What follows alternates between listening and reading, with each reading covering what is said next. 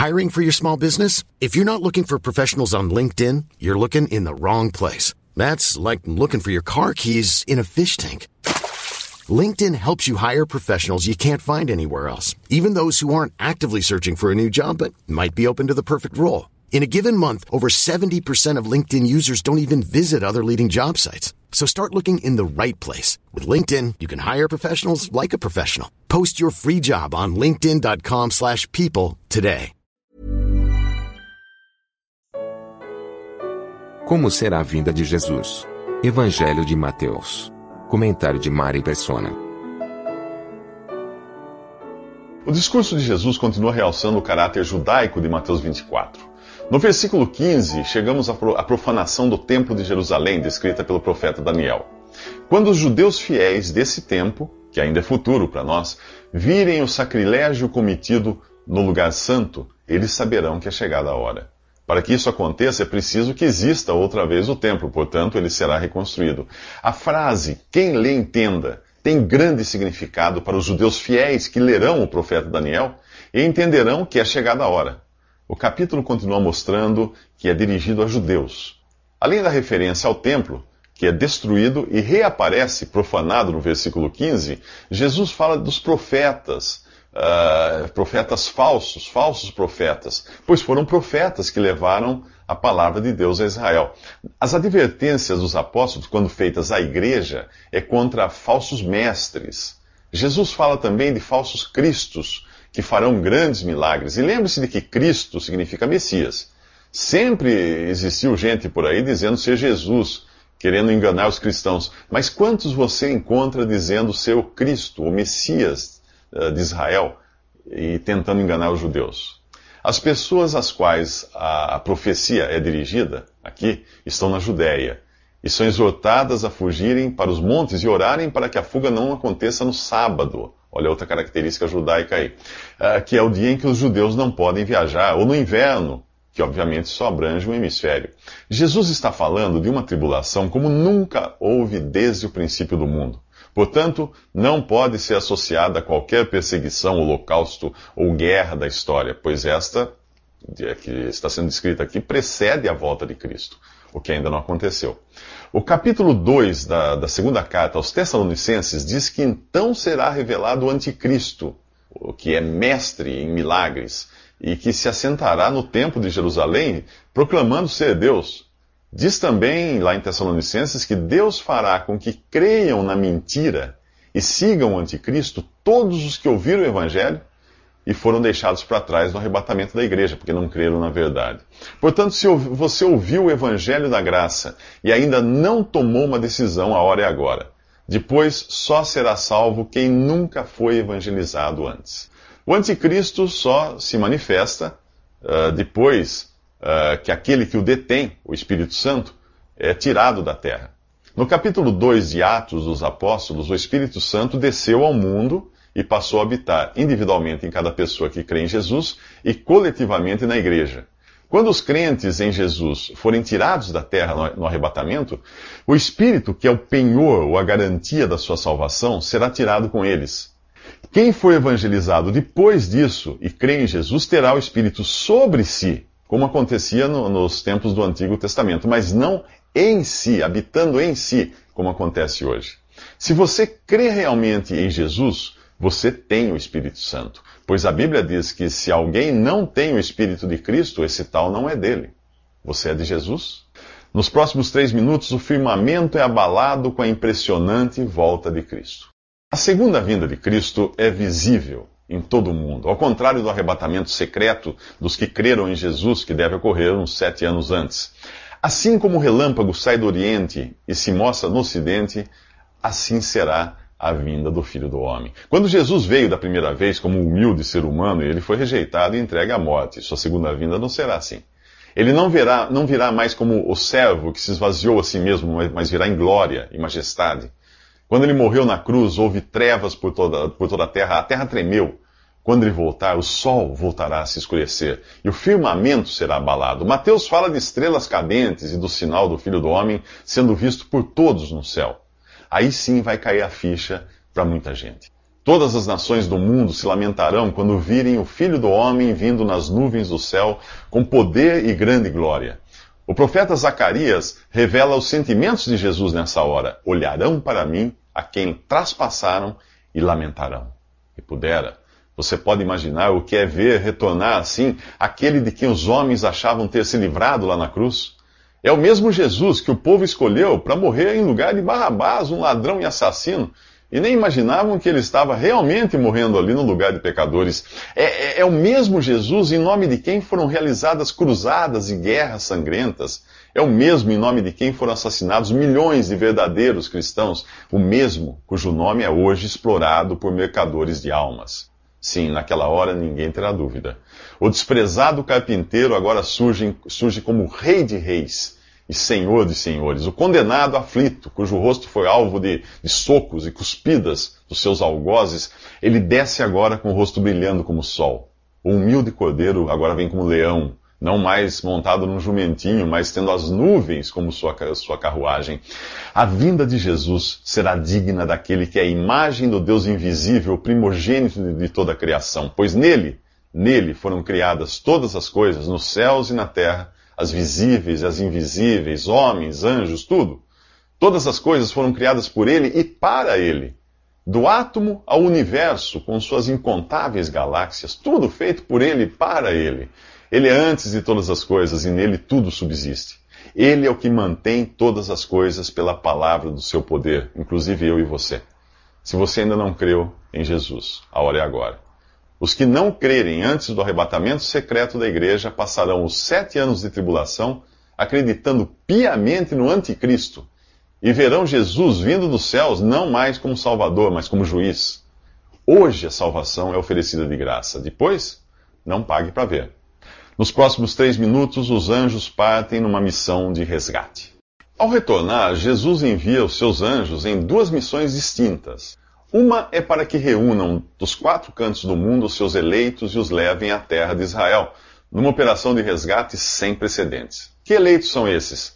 Por outras passagens, nós sabemos que a igreja é o povo que Deus elegeu antes da fundação do mundo, e que Israel é o povo eleito desde a fundação do mundo. Já que a, a, essa altura dos acontecimentos a igreja não está mais no mundo, pois foi arrebatada antes dos sete anos de tribulação, os eleitos aqui são, são israelitas.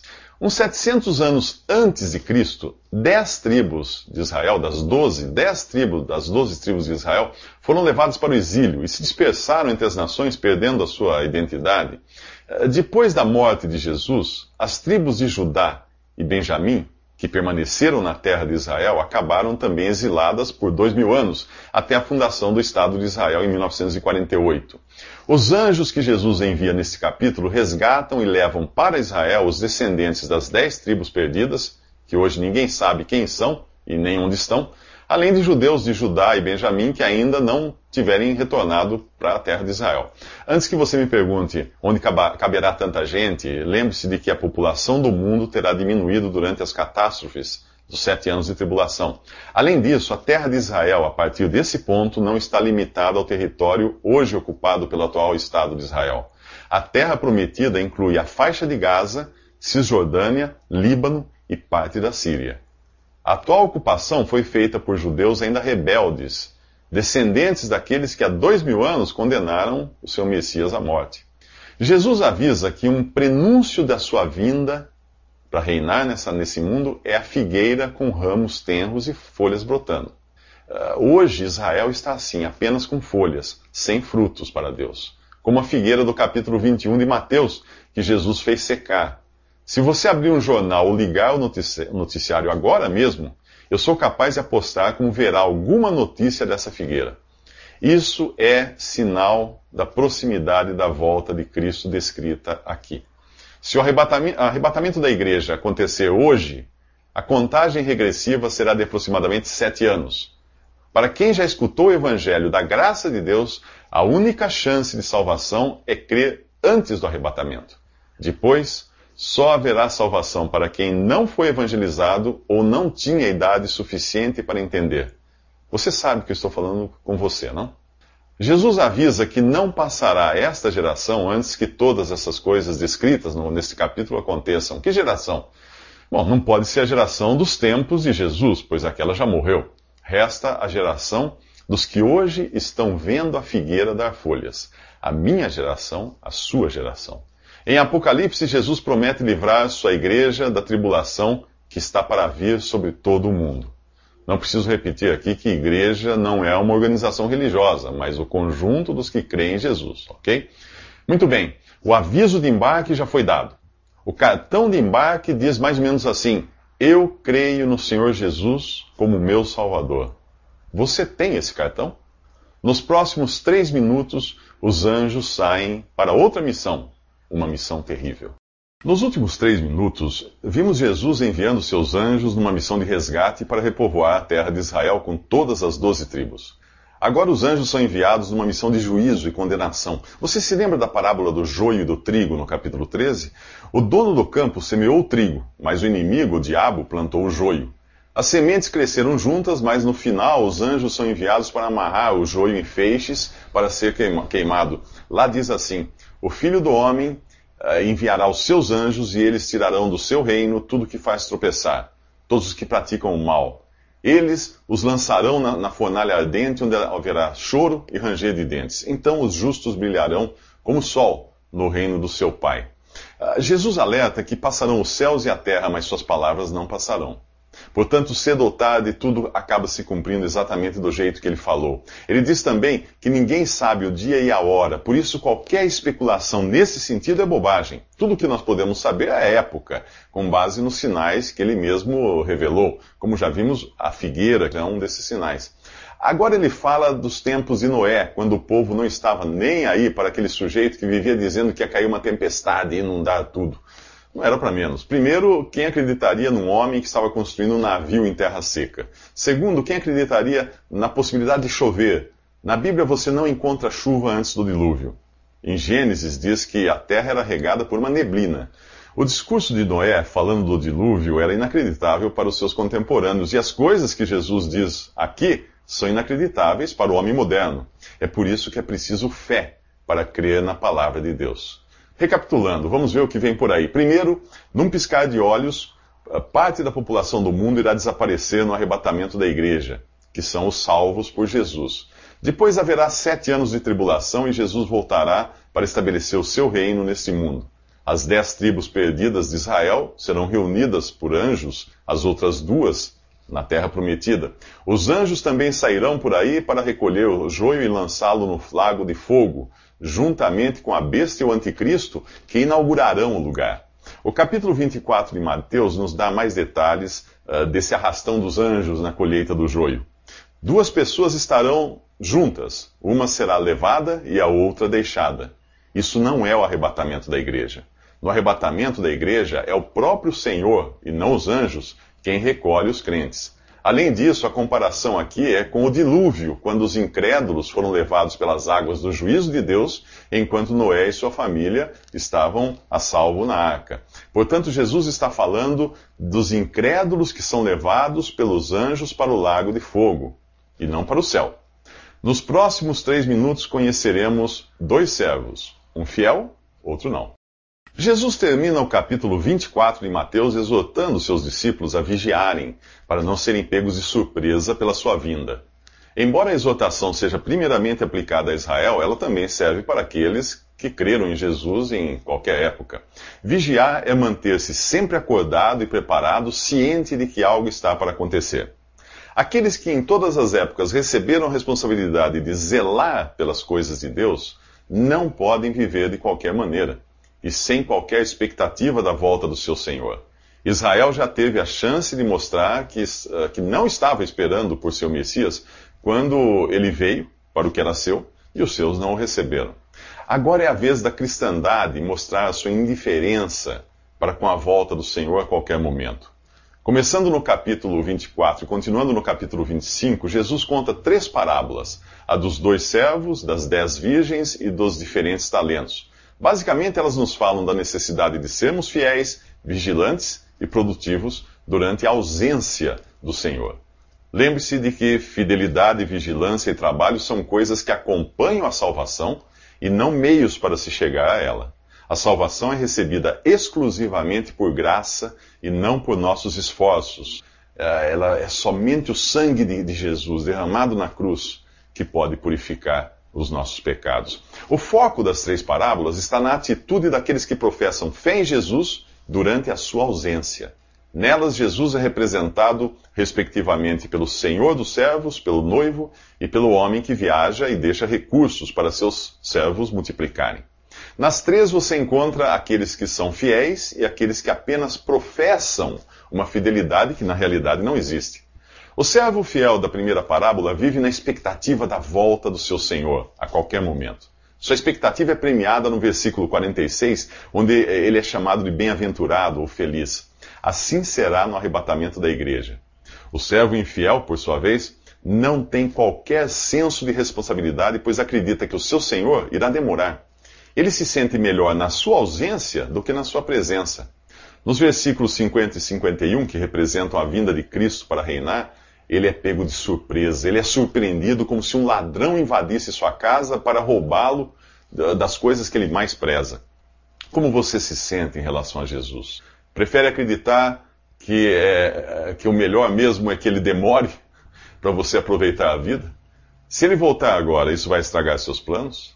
Afinal, você tinha tantos planos, tantas coisas ainda que queria realizar para Deus? É, eu sei. Se você considera a volta de Jesus um estorvo, é melhor checar essa sua fé. Nessa parábola, o servo que não espera por seu senhor é chamado de hipócrita e condenado no final. Sua fidelidade não era real.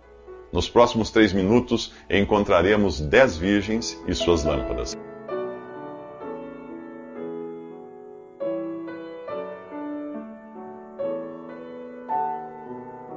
Visite respondi.com.br. Visite também 3minutos.net.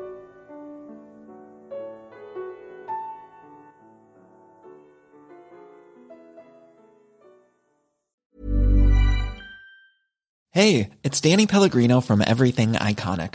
Ready to upgrade your style game without blowing your budget? Check out Quince. They've got all the good stuff shirts and polos, activewear, and fine leather goods, all at 50 to 80% less than other high end brands. And the best part? They're all about safe, ethical, and responsible manufacturing. Get that luxury vibe without the luxury price tag. Hit up quince.com slash upgrade for free shipping and 365 day returns on your next order. That's quince.com slash upgrade.